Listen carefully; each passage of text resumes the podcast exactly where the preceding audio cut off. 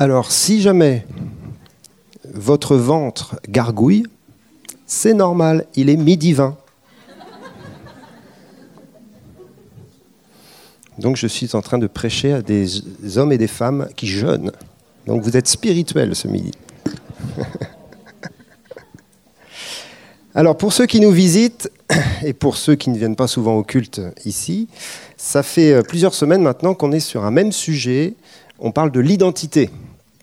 Ça fait, euh, je crois, quatre euh, cultes d'affilée où on aborde ce thème. Donc on a approfondi, plusieurs orateurs se sont succédés sur ce thème. Et pourquoi est-ce qu'on parle de l'identité en ce moment? Parce qu'on pense que c'est une période, comme on l'a dit d'ailleurs, ça a été redit tout à l'heure lorsqu'on a prié, une période troublée, une période difficile, que ce soit pour les nations, que ce soit pour Israël, et que ce soit peut-être pour nos vies. Et cette période, euh, malheureusement, elle a l'air de s'intensifier. En tout cas, on n'a pas l'impression que ça va aller beaucoup mieux dans les mois et, les années qui viennent. Alors, on n'est pas des prophètes de malheur ou quoi que ce soit, c'est juste une réalité. Hein. Euh, et les gens, euh, même du monde, le disent. C'est une réalité, c'est une réalité dans laquelle on veut vraiment être à l'écoute du Seigneur pour se positionner comme il veut qu'on se positionne dans ces temps-là. Tout à l'heure, on a dit que Fabienne était partie en Allemagne pour une grande conférence, et cette conférence, vous savez, elle est là parce que nous sommes en 2015, et ça fait 70 ans déjà qu'il y a eu la fin de la Deuxième Guerre mondiale, 1945, 2015. 70 ans, vous savez que 70 années, c'est quand même un cycle, hein, bibliquement parlant. Donc on est vraiment dans une période cruciale de l'histoire et peut-être même de l'histoire du monde. En tout cas, on est dans une année importante. Et, euh, et, à cause de cela, je crois que le Seigneur veut que nos fondements soient encore plus solides. Hein. Parce que les choses du monde sont ébranlées, mais les choses éternelles demeurent. Le monde passe, et sa convoitise aussi, mais celui qui fait la volonté de Dieu ne passera pas. Et la volonté de Dieu, elle est avant tout sur un fondement solide dans nos vies. Et lorsqu'on parle de l'identité, c'est de cela qu'on parle. On parle d'avoir un fondement solide dans notre vie. Notre fondement, c'est Christ, on est bien d'accord. Le fondement de notre foi, c'est l'œuvre de Christ, c'est ce que Jésus a accompli à la croix. Mais cette œuvre, est-ce qu'elle est, euh, active jour après jour dans notre vie? Et est-ce qu'elle affecte notre identité? Est-ce que nous nous considérons à, la lumière de ce que Christ a fait et de ce qu'il nous a acquis à la croix? Donc il y a beaucoup de choses sur le thème de l'identité et des choses fondamentales. Je vais en rappeler quelques-unes qu'on a déjà dit pour pouvoir construire et, et, aller plus loin. Bien évidemment, notre première identité et le fondement de notre identité, c'est que nous sommes enfants de Dieu. Et je vous invite à prendre un, texte dans la première épître de Jean qui nous parle justement de cela.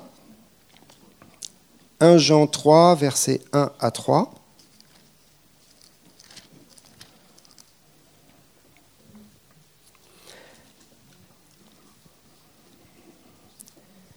Voyez quel amour le Père nous a témoigné pour que nous soyons appelés enfants de Dieu. Et nous le sommes. Si le monde ne nous connaît pas, c'est qu'il ne l'a pas connu. Bien-aimés, nous sommes maintenant enfants de Dieu, et ce que nous serons n'a pas encore été manifesté. Mais nous savons que lorsqu'il paraîtra, nous serons semblables à lui, parce que nous le verrons tel qu'il est. Quiconque a cette espérance en lui se purifie comme lui-même est pur connaît bien ce verset, en tout cas le, le premier verset. Voyez de quel amour le Père nous a aimés pour que nous soyons appelés enfants de Dieu. Et on sent que l'apôtre Jean, ça lui suffit pas de dire ça, parce qu'il a l'impression de dire un truc un peu banal ou un peu, euh, euh, voilà, une vérité galvaudée. Donc il rajoute et nous le sommes. Et nous le sommes. C'est pas juste une belle idée, c'est pas juste un principe théologique, c'est pas juste un truc euh, euh, agréable à écouter, c'est la réalité de notre identité profonde. Nous le sommes. Nous sommes enfants de Dieu. Je vous apprends rien. Mais on pourrait rester des heures à méditer cela. Nous sommes enfant de Dieu. On n'est pas né de la chair, on n'est pas né de la volonté de l'homme, c'est pas à cause des hommes que tu es là. C'est pas à cause de, de la volonté de quelqu'un qui a créé une super religion euh, très intéressante et qui sort de l'ordinaire. Non, tu es là à cause de la volonté de Dieu, parce que tu es né du Père, parce que c'est lui qui a voulu que tu existes et que tu sois né d'en haut. On est tous nés d'en bas, en Adam, et maintenant nous sommes nés d'en haut, en Christ. Nous sommes enfants de Dieu, c'est une réalité qui est le fondement de notre identité. Et ce fondement est lié à l'amour du Père. J'ai mis une belle chemise, vous avez vu ce matin Je ne sais pas si vous la trouvez belle. Moi, je l'aime beaucoup. Non, non, n'applaudissez pas, ce n'est pas le but. Mais je l'ai mis parce que je l'aime beaucoup, mais je l'ai mise aussi parce qu'elle me fait toujours penser à la chemise de Joseph. Vous vous rappelez Joseph? Joseph qui était aimé par son papa Jacob. Et il a euh, conçu une chemise bigarrée, une chemise pleine de couleurs. Et il a revêtu son fils parce que c'était son plus jeune et c'était son préféré, c'était son chouchou. Et un jour, j'ai vu au Canada un orateur qui arrivait avec une espèce. Alors lui, c'est la mienne, elle est, elle est vraiment soft. Lui, c'était un truc, euh, waouh, vous savez, genre les bannières qu'on a, mais sur lui, quoi. Et, et il a prêché là-dessus, sur la chemise de Joseph. Et puis il disait, je suis le chouchou du Seigneur. Et ça m'énervait, moi. C'était un, genre, un grand truc de réveil. J'étais en haut, sur un balcon très loin. Et le gars, il était là sur l'estrade. Je suis le chouchou du Seigneur avec sa chemise. Il a montré à tout le monde. Et en fin de compte, je suis en train de vous faire la même chose. Sauf que je ne fais pas le show comme lui faisait. Je suis pas trop américain pour ça. Mais il y a quelque chose de fort là-dedans. On est tous les chouchous du Seigneur. Il nous aime d'un amour exceptionnellement, incroyablement, génialement, perturbamment magnifique. Mais ça ne s'arrête pas là. Je reviens à mon verset quand même. Il parle du monde, mais on, reviendra sur le monde tout à l'heure. Mais au verset 2, il dit, Bien-aimés, nous sommes maintenant enfants de Dieu, mais ce que nous serons n'a pas encore été manifesté. Nous savons une chose, lorsqu'il paraîtra, nous serons semblables à lui, parce que nous le verrons tel qu'il est.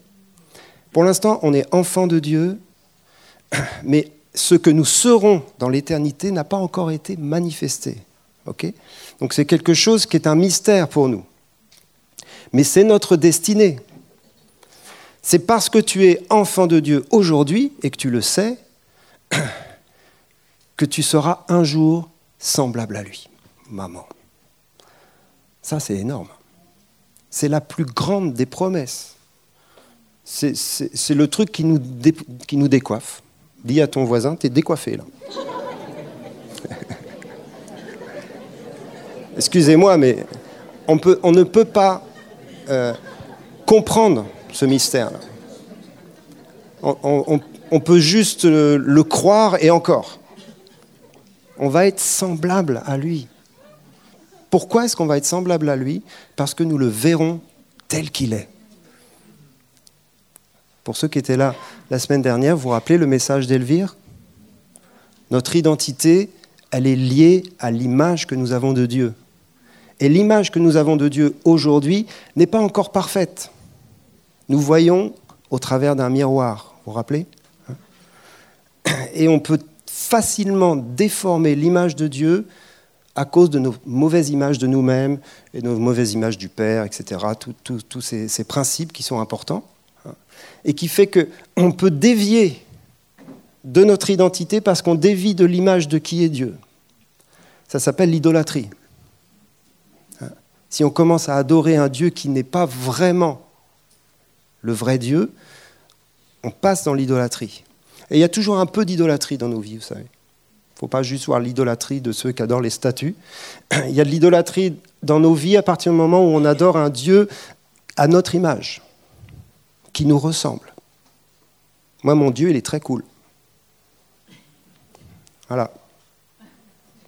Vous voyez ce que je veux dire? Il y, a, quelque chose dans nos vies qu'on aimerait bien que Dieu soit. Mais Dieu, c'est le tout autre. Il est au-delà de ce qu'on peut comprendre de lui et, connaître de lui par nous-mêmes. C'est pour ça qu'on a besoin de révélation. Et c'est pour ça que sans révélation, il n'y a pas de possibilité de le connaître. Et la révélation de Dieu doit grandir au milieu de nous. La révélation de Dieu doit grandir dans nos vies.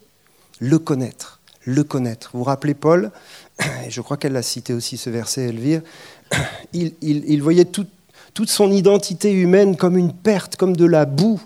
Il, voyait tout ça comme rien à cause de l'excellence de la connaissance de son Seigneur Jésus-Christ. Il n'avait qu'un but, c'était de le connaître davantage. Et ce verset-là qui nous fonde sur le fait qu'on est aimé par Dieu et qu'on est enfant de Dieu, il nous tire vers le haut et nous dit, ne restez pas là, mais cherchez à le connaître davantage. Cherchez à avancer dans la connaissance de Dieu. Parce que votre identité personnelle va se construire au fur et à mesure que vous le connaissez davantage. Cherchez une révélation plus forte de lui. On connaît peu le Seigneur encore par rapport à ce qu'il veut se révéler dans nos vies et, dans ce pays de France. Pourquoi il y a peu de foi en France? Parce qu'il y a peu de révélation de Dieu. Pas chercher midi à 14h. Plus Dieu se révèle, plus la foi grandit.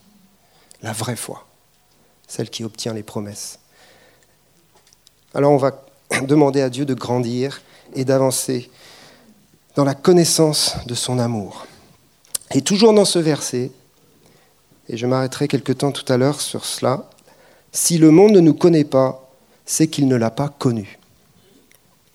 Un seul coup, je me dit, mais pourquoi tu mets ça, Jean, en plein milieu de ton truc sur l'amour, le fait qu'on est enfant de Dieu? D'un seul coup, il dit, mais si le monde ne le connaît pas, c'est qu'il ne l'a pas connu. Le monde ne connaît pas Dieu. Donc le monde ne nous connaît pas. On est des espèces d'étrangers, inconnu pour le monde. On ne peut connaître les enfants de Dieu que si on connaît le Père. Donc le monde met sur nous toutes sortes d'étiquettes. On est des chrétiens pour ceux qui ont la meilleure étiquette, mais on est plutôt euh, des évangéliques, des évangélistes, on est des, des sectes, on est des croyants ringards. Enfin, tout le monde met l'étiquette qu'il veut. Ils ont raison de mettre des étiquettes. De toute façon, c'est comme ça qu'ils fonctionnent. Ils ne savent pas qui on est. Ils ne savent pas qui on est. On est, on est des protestants. On a quand même une, sociologie dans laquelle on peut être cadré, dans laquelle on peut être placé. Mais c'est pas ça ce qu'on est. Ça, c'est juste des titres et des trucs qui nous permettent d'être reconnus par le monde. Mais le monde ne nous connaît pas. Le monde ne peut pas voir la gloire qui est en toi. Le monde ne peut pas connaître que tu es né d'en haut. Hein. Et c'est une douleur pour nous, ça. C'est une douleur. On voudrait pouvoir dire, mais les gars, on est enfant de Dieu. On connaît le Père. C'est ça l'évangélisation. Hein. Ouvrez vos yeux, regardez le Père. On croise des gens, on croise des milliers de gens dans la rue. Moi, ce matin, j'ai ouvert ma fenêtre. Il y avait le marathon qui passait. Ça a commencé par les handicapés, vous savez, les, handisport, là, il passait et tout. Et eh ben, il y avait un jeune qui était allongé sur le trottoir en train de dormir. Il avait fait la fête toute la nuit. Il n'avait plus ses chaussures. Alors il y avait les, marathoniens qui passaient, et il y avait le jeune là par terre, en train de dormir. Il avait trop bu. Le monde ne connaît pas Dieu. Et nous, nous le connaissons. Waouh Ça, à la fois, c'est un grand privilège magnifique, et à la fois c'est une douleur profonde. Pour moi en tout cas. C'est ça la tunique. C'est une tunique à double tranchant, parce qu'on est les chouchous de Dieu, mais du coup, on est porteur d'une responsabilité absolument incroyable. C'est nous qui le connaissons. Et comment est-ce que tu as connu Dieu? Parce que quelqu'un t'en a parlé. Moi, c'était le copain de mon frère, qui était un pianiste, drogué, complètement déjanté, et qui s'est converti. Et c'est lui qui m'a témoigné.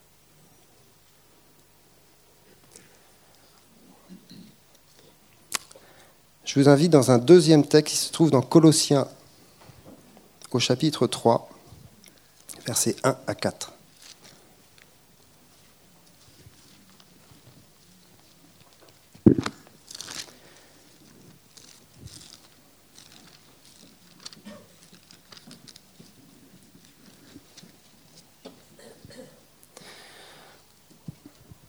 Si donc vous êtes ressuscité avec Christ, cherchez les choses d'en haut, où Christ est assis à la droite de Dieu.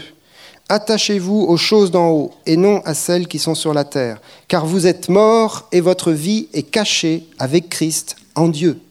Quand Christ, votre vie, paraîtra, alors vous paraîtrez aussi avec lui dans la gloire. Waouh! C'est un verset qui parle un peu de la même chose que celui de Jean mais avec un autre focus. Jean, il nous dit, tu es enfant de Dieu et un jour tu seras semblable à lui. Là, Paul, il est en train de nous dire, maintenant, tu as, un chemin à parcourir. Tu as un chemin à parcourir. Parce que tu es enfant de Dieu, tu es né d'en haut, donc du coup, attache-toi aux choses d'en haut. Et ton chemin, c'est détache-toi du monde pour t'attacher aux choses d'en haut. C'est le chemin qu'il nous dit là. Attachez-vous aux choses d'en haut. À chaque fois que je lis ce verset, j'ai envie de chanter un chant que j'avais fait qui dit ça. Attachez-vous. C'était pour vous faire rire un peu. Merci Nathalie. Cherchez les choses d'en haut, là où Christ est assis à la droite de Dieu. Pourquoi? Parce que vous êtes ressuscités. Et ça, ça fait partie aussi de notre identité. On est ressuscité, ça veut dire qu'on est déjà vivant éternellement, hein, parce qu'on a reçu la vie d'en haut. Et Éphésiens nous dit que nous sommes assis avec Christ dans les lieux célestes. Donc si tu t'attaches aux choses d'en haut, tu te trouves toi dans ce que tu es, dans ton identité éternelle. Si tu t'attaches à Christ sur le trône, tu vas réaliser que tu es là en lui et avec lui, et que c'est là ta vraie vie. Mais la mauvaise nouvelle, c'est que Paul nous dit, car vous êtes morts. C'est pas moi qui le dis, hein. Vous êtes morts aux choses de ce monde. Vous êtes morts, on est mort avant les autres en fin de compte. On est déjà mort. Quand tu es en Christ, tu es déjà mort. C'est difficile, hein Parce qu'on est bien vivant quand même. Ça s'appelle la chair. Mais pourtant, on est mort. Et votre vraie vie, elle est cachée. Ça, c'est quelque chose qui me travaille depuis des années et qui me garde un peu, à, on va dire, à ma place. Ta vraie vie, elle est cachée. Arrête d'essayer de la montrer, de paraître, parce que ta vraie vie est cachée, personne ne peut la voir. Tu es caché en Christ. Là-haut, je veux dire, tu es glorieux, quoi. Là-haut, tu es glorieux. Et il nous dit que c'est notre espérance. Lorsqu'il paraîtra, nous allons paraître avec lui dans la gloire. On va être révélés. Là, ma chemise sera nulle par rapport au revêtement de gloire qu'on aura à ce moment-là. Tu le sais, ça, que quand Jésus revient, tu reviens avec lui sur les nuées du ciel, dans la gloire où tu viens à s'en rendre compte si tu es encore là à ce moment-là, peu importe notre théologie. Mais une chose est sûre, tu vas participer à la gloire de Christ à ce moment-là. Ta vie qui est cachée sera révélée. Hein, et on aura des surprises. Hein, c'est Rick Joyner qui a eu cette vision du trône du jugement, là, la salle du trône. Enfin, pour ceux qui ont lu le, le bouquin, il a dit Mais mince, il est où machin? Le grand téléévangéliste, truc. Il n'était pas là. Bon. Notre vie est cachée. La gloire de l'Église est cachée. C'est souvent, nous on dit gloire, gloire, on veut la gloire, on veut la gloire, on veut la gloire. Qu'est-ce qu'on veut comme gloire? On ne peut pas avoir la gloire à venir pour l'instant. Ce qu'on veut aujourd'hui, c'est que Jésus soit glorifié au travers de l'Église. Mais on ne veut pas que l'Église soit glorifiée. Ce n'est pas le moment pour ça. Et comment est-ce que Jésus a glorifié le Père lorsqu'il est venu sur la terre? Il a glorifié le Père en ne vivant pas pour lui-même, mais en vivant pour le Père et en cherchant la volonté du Père. Il a glorifié le Père en étant effacé dans le Père, en étant caché dans le Père. C'est Jésus qui dit, je ne fais que ce que je vois faire au Père. Je ne dis que ce que le Père me dit de dire. J'enseigne avec autorité. Pourquoi? Parce que ce que je vous dis, c'est le Père qui m'a donné de le dire. Jésus était caché dans le Père. C'est pour ça qu'il disait, le Père et moi, nous sommes un. Celui qui m'a vu a vu le Père. Il vivait par le Père, il était caché dans le Père et il manifestait la gloire du Père. Les disciples ne voulaient pas qu'il aille sur la croix, ça ne faisait pas partie du plan d'un leader glorieux. Et pourtant, c'était pour ça qu'il était venu, pour donner sa vie et pour mourir sur la croix. Et là, juste avant de monter sur la croix, il a dit au Père, Père, glorifie ton nom. Glorifie ton nom. Et le Père lui a répondu, je le glorifie et je le glorifierai encore. La gloire de Jésus, ça a été de se cacher en Dieu et d'accomplir la volonté de Dieu. Et ça fait partie de notre identité dans la maturité de notre identité. Nous sommes enfants de Dieu, mais nous allons vers la révélation de notre identité en Christ, qui est une maturité en Christ. Et la maturité en Christ, c'est de ne pas vouloir vivre pour nous-mêmes, mais c'est de vouloir vivre pour lui. C'est de ne pas vouloir paraître nous-mêmes avec nos dons, nos talents, nos qualités, nos trucs, mais c'est de vouloir être caché en lui, afin qu'il brille. Vous vous rappelez Jean-Baptiste, quand il a vu Jésus arriver, il a dit qu'il croisse et que je diminue.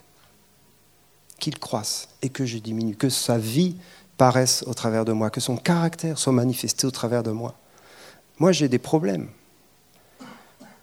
Moi, j'ai des souffrances. Moi, j'ai des angoisses. Si la vie chrétienne, c'était de résoudre tous les problèmes, toutes les souffrances et toutes les angoisses, on le saurait quand même. Excusez-moi, je ne dis pas ça pour ceux qui souffrent. Le Seigneur veut nous consoler. Mais il y a un moment donné, le Seigneur nous fait marcher même au sein de l'angoisse, de la souffrance. Parce que notre vie, elle n'est pas là. Elle ne se situe pas là. Vous savez, on est dans une génération qui a amené le confort au plus haut niveau. Quoi. Confort dans tous les niveaux. Même le confort au niveau médical. On est dans un pays, peut-être le pays du monde où on est le mieux soigné. On ne va pas se plaindre de ça. Surtout Jean-Louis, il ne va pas s'en plaindre. Mais vous voyez ce que je veux dire? On, s'est calfeutré dans une espèce de vie où il faut gommer tout ce qui est souffrance, tout ce qui est douleur. Jésus nous dit, vous êtes morts. Et votre vie, elle est cachée avec Christ, en Dieu. Et lorsqu'il paraîtra, vous paraîtrez avec lui. Quand j'ai prêché il y a 15 jours ou 3 semaines sur l'identité, vous vous rappelez, je vous ai dit, la clé de notre autorité, c'est notre identité. C'était l'histoire des papiers. J'avais perdu mes papiers et mes clés. Si tu retrouves tes papiers, tu retrouves tes clés. Mais notre identité, il faut qu'elle soit connue au ciel, pas sur la terre. C'est ce qui s'est passé hein, lorsqu'ils ont voulu chasser les démons, les, sept fils de Skeva. Mais qui êtes-vous? On connaît Paul, on connaît Jésus, mais vous, vous êtes qui? C'est le démon qui disait ça. Notre autorité, c'est d'être connu là-haut. C'est d'être connu devant le trône de Dieu et c'est d'être connu dans le monde spirituel. C'est ça notre autorité. Et comment est-ce qu'on est connu là-haut? Parce qu'on a accepté notre identité en Christ. Et qu'on a accepté de se tenir devant Dieu, de le chercher lui en priorité sur tout le reste, de nous attacher aux choses d'en haut, de nous attacher au ciel. Vous savez, on dit toujours, euh, l'ACT, c'est une église prophétique. Et euh, pour nous, c'est une grande qualité de dire ça. Dans d'autres milieux, ça veut dire c'est un peu des, tarés ou des gens un peu bizarres. C'est quoi une église prophétique? C'est une église qui décide de s'attacher aux choses d'en haut, aux choses du ciel, en priorité. Ça ne veut pas dire qu'elle n'a pas les pieds sur la terre, cette église. Elle a cité, elle a les pieds sur la terre. Il y a des œuvres incroyables dans cette église. Donc, on est bien sur la terre, il n'y a pas de souci. Mais notre priorité, c'est le ciel. C'est de s'attacher à celui qui est dans le ciel et qui nous a donné une identité absolument fantastique. C'est de l'adorer, c'est de le connaître et c'est de devenir collaborateur avec lui. Notre identité, elle nous amène dans un rôle, dans une responsabilité. Et cette responsabilité, c'est de se tenir devant Dieu. Et c'est d'ensuite répondre à son appel.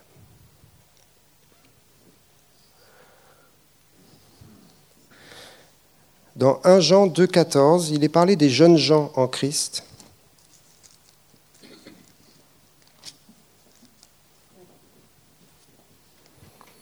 Donc c'est plus les enfants. Hein. Vous vous rappelez, c'est le texte où il, il parle des enfants, il parle des jeunes gens et il parle des pères. Trois catégories de maturité chrétienne. Je vous écris petits enfants parce que vous avez connu le Père, c'est la base. Et ensuite, il écrit au Père. Je vous écris Père parce que vous avez connu celui qui est dès le commencement. La base, c'est de connaître le Père. La maturité, c'est de connaître beaucoup plus sur le Père. Celui qui est dès le commencement, ça nous parle de tous les, les attributs de Dieu. Dieu est Père, c'est le fondement mais il y a plein d'autres choses à connaître de lui. Donc c'est une connaissance aboutie. Et entre les deux, il y a les jeunes gens. Et les jeunes gens, il leur écrit, parce qu'ils sont forts, que la parole de Dieu demeure en eux et qu'ils ont vaincu le malin. Voilà l'étape dans laquelle il faut obligatoirement passer avant de prétendre à la maturité chrétienne. Il faut être des gens forts en Christ parce que la parole demeure en nous. Alors bien sûr, ce n'est pas uniquement lire la Bible et la connaître, c'est beaucoup plus que ça. C'est la connaissance de Jésus et laisser le caractère de Jésus nous transformer. Donc c'est tout un travail dans notre caractère, c'est tout un travail intérieur qui nous transforme et notre identité, elle est active. C'est pas ouais, super, je suis enfant de Dieu, cool. Non, puisque tu es enfant de Dieu, tu vas travailler à devenir semblable à Christ. Donc c'est l'éducation que le Père fait dans ta vie pour te transformer. Et pourquoi est-ce qu'il faut qu'on soit fort? C'est parce qu'on est dans une guerre. Et je reviens à ce que je disais au début, si on parle de l'identité, c'est parce que on va être ébranlé. C'est parce qu'on est dans des temps difficiles. Et il va falloir que nous soyons forts, parce qu'il y a un adversaire qui est là. Jésus, il a dit des trucs troublantes, des, choses troublantes concernant les temps de la fin et concernant son peuple dans les temps de la fin, son Église. Il a dit qu'il y aurait une séduction qui viendrait dans le monde qui pourrait séduire même les élus. Vous avez déjà lu ce verset? Ça fait froid dans le dos. Quoi.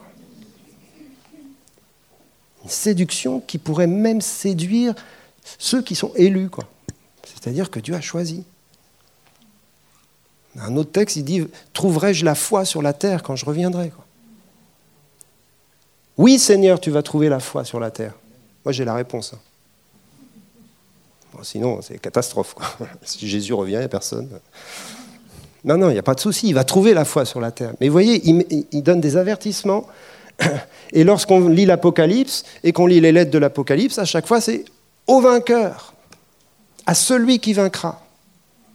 Je donnerai, je donnerai, je donnerai. Toutes les promesses sont pour les vainqueurs. C'est le moment de relever la tête. C'est le moment de se redresser et de relever la tête dans notre identité. Et si je suis fort euh, en disant cela, c'est parce qu'on ne va pas le redire tous les dimanches. Quoique. Mais je sens qu'il y a vraiment quelque chose de, de la, part de l'Esprit de Dieu qui est fort, qui nous dit relève la tête, sois fort, sois fort. Mon Dieu ordonne que tu sois puissant. Vous connaissez ce verset-là? C'est un verset qui m'énerve. Donc je vous rassure. Je ne le sors pas comme ça. Ça m'énerve quand c'est balancé à, tout vent. Quoi. Mon Dieu ordonne que tu sois puissant. Dieu donne ce qu'il ordonne. Ça s'appelle la grâce. Il te donne la force d'être fort. Fortifiez-vous par sa force toute puissante, afin que Christ habite dans vos cœurs par la foi. Notre identité en Christ, elle se construit face à l'adversité. Comment tu sais que tu as vaincu le malin? Parce que tu t'es battu contre lui. Tu t'es battu contre la tentation, tu t'es battu contre le découragement, tu t'es battu contre l'incrédulité, tu t'es battu contre plein de trucs la tentation, le sexe, le porno, tous les machins. Tu t'es battu. Comment tu sais que tu es fort Parce que tu as gagné. Et pour gagner, il faut aussi perdre. Pas vrai les rugbyman J'ai entendu ça à la radio hier. Ceux qui ont gagné la Coupe du Monde, ils l'ont déjà perdu en finale. Intéressant ça. Ils ont déjà été en finale, ils ont perdu une fois. Ils ont retourné en finale, ils ont perdu deux fois. Et ils ont encore été en finale et ils ont gagné. Ça m'a parlé, moi. Il faut continuer à se battre même si on perd.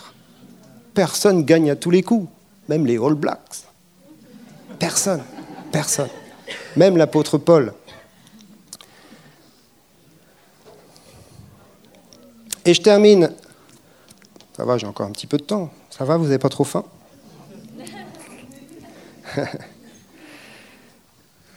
Notre identité, elle est liée aussi à, notre mission.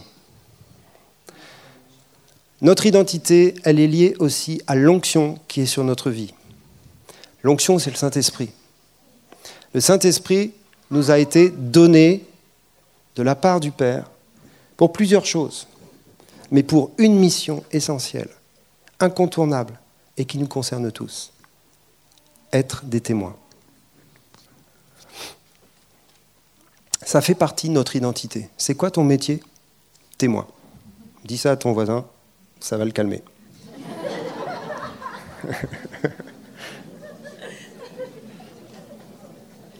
Jésus a dit, vous recevrez le Saint-Esprit, une puissance.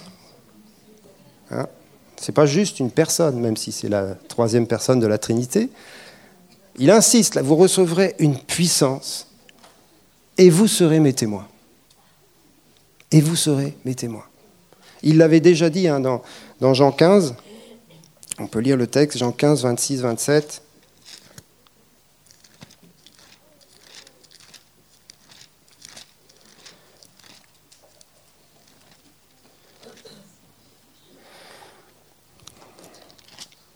Quand sera venu le consolateur, et vous savez que le consolateur est un choix de traduction, Juste une petite parenthèse rapide.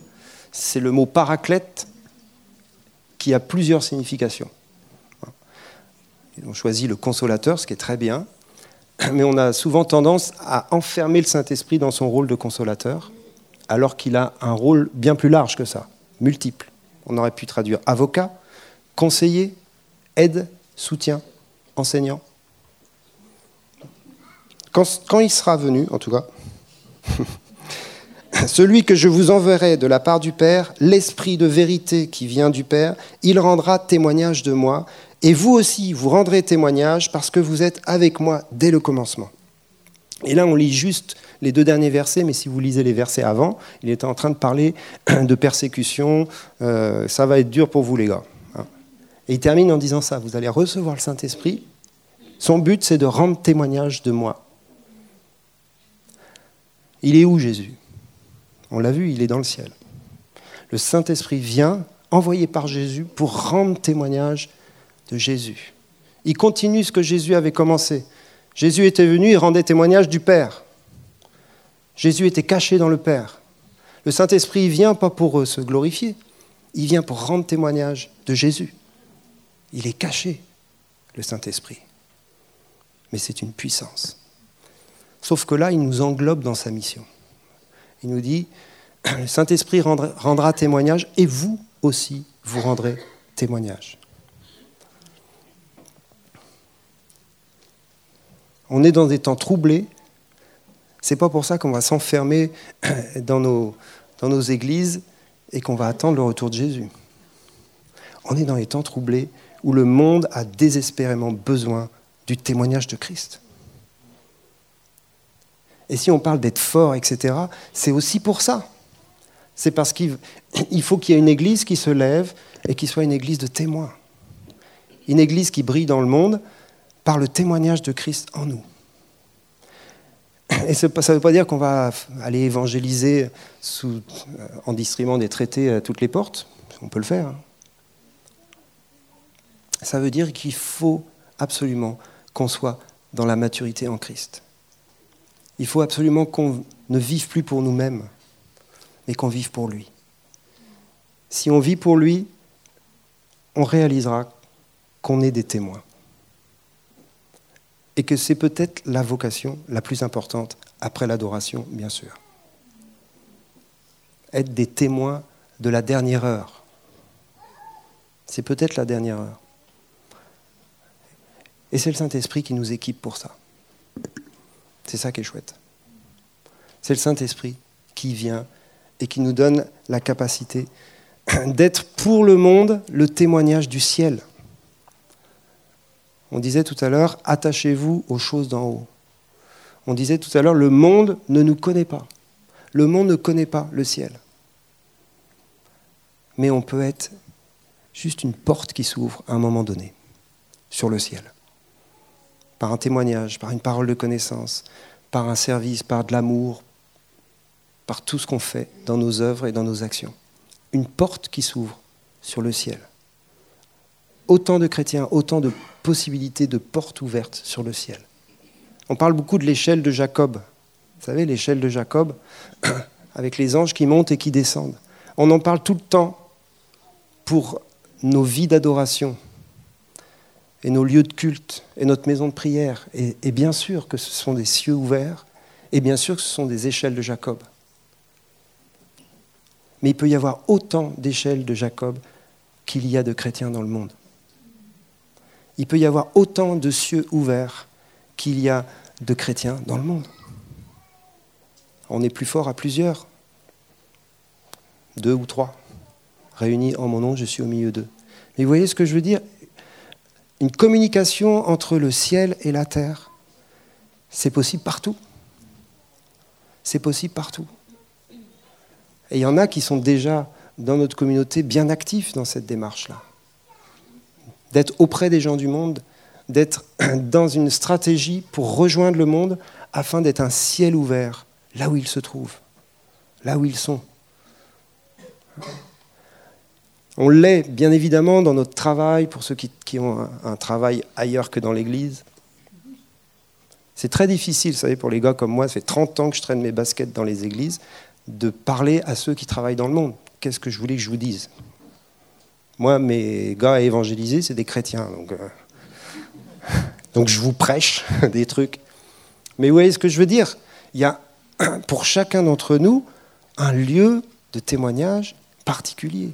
Il y a le travail, il y a le, lieu d'habitation, il y a les relations, il y a, plein, de sphères de témoignage. Mais je crois qu'on est dans une période où Dieu va renouveler notre foi dans la possibilité d'être un instrument pour le salut. Parce qu'on s'est découragé. Hein. Je crois qu'on s'est découragé. En tout cas, beaucoup. On l'a tellement dit, la France est dure, machin, tout ça.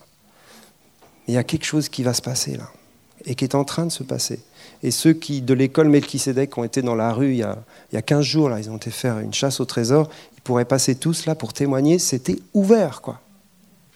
Amen, Ouais. Ils ont eu des contacts super. Donc il y a un temps propice pour ça. Il y a un temps propice pour ça. Mais c'est lié à notre identité en Christ. Qui je suis quand je suis dans le monde? Est-ce que je suis un gars du monde? Non. Est-ce que je suis un chrétien que personne ne voit Oui, souvent. Ou est-ce que je suis une porte ouverte sur le ciel? Et c'est ça qui, qu'il va falloir qu'on cherche. Et là, je me, je me mets complètement avec vous dans cette démarche, bien évidemment. Mais c'est vers ça qu'on va. Plus de gloire, oui, ici, Cette semaine, ça va être la gloire. Il y a, de fortes chances. Hein, en plus, on a des orateurs euh, magnifiques. Et après Dans le sens et après, euh, dans le temps. Hein. Et après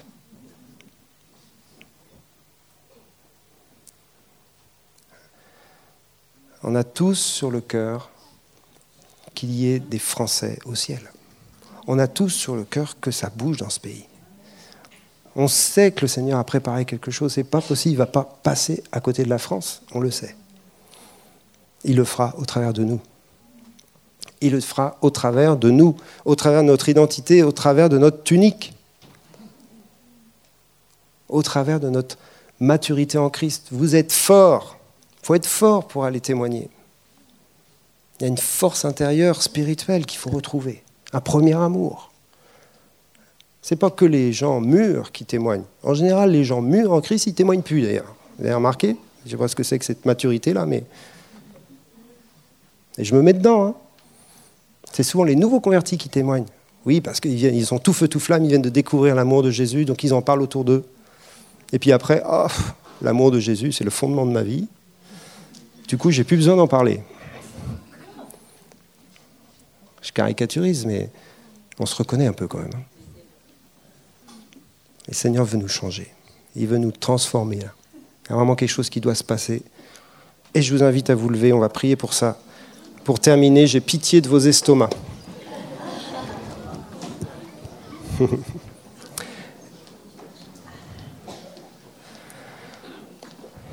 vous rappelez que le verset que Jésus a cité pour inaugurer son ministère dans la synagogue à Nazareth? L'Esprit du Seigneur, l'Éternel, est sur moi, car il m'a oint pour... Et après, il y a toute la suite. Annoncer, délivrer, guérir, etc. L'Esprit du Seigneur est sur Christ. Et on rajoute, et sur son corps.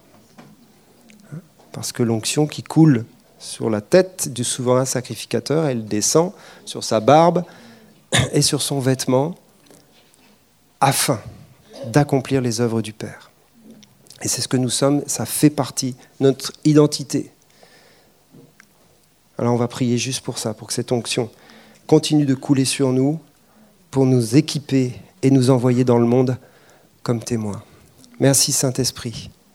Parce que l'onction qui est sur le Fils, qui est sur Jésus, cette onction qui coulait du ciel sur la terre lorsqu'il était en Israël et qu'il était sur cette terre en train de manifester l'amour et la puissance du Père, cette même onction, elle est sur nous. Et Seigneur, nous voulons simplement te demander de nous revêtir encore plus de la hardiesse de l'onction de témoin Saint-Esprit, tu es venu pour rendre témoignage et tu es venu pour faire de nous des témoins. Alors nous t'accueillons, Saint-Esprit. Et je vous invite juste à, à l'accueillir et à l'inviter à nouveau pour vous équiper dans votre témoignage. Merci, Saint-Esprit, de venir, de m'équiper en tant que témoin, de me donner la, capacité de parler de ta grâce, de ton amour de servir, d'aimer, d'être attentif à ce que tu veux faire et utiliser de moi et de chacun d'entre nous. Saint-Esprit, nous venons à toi pour être les témoins de la dernière heure.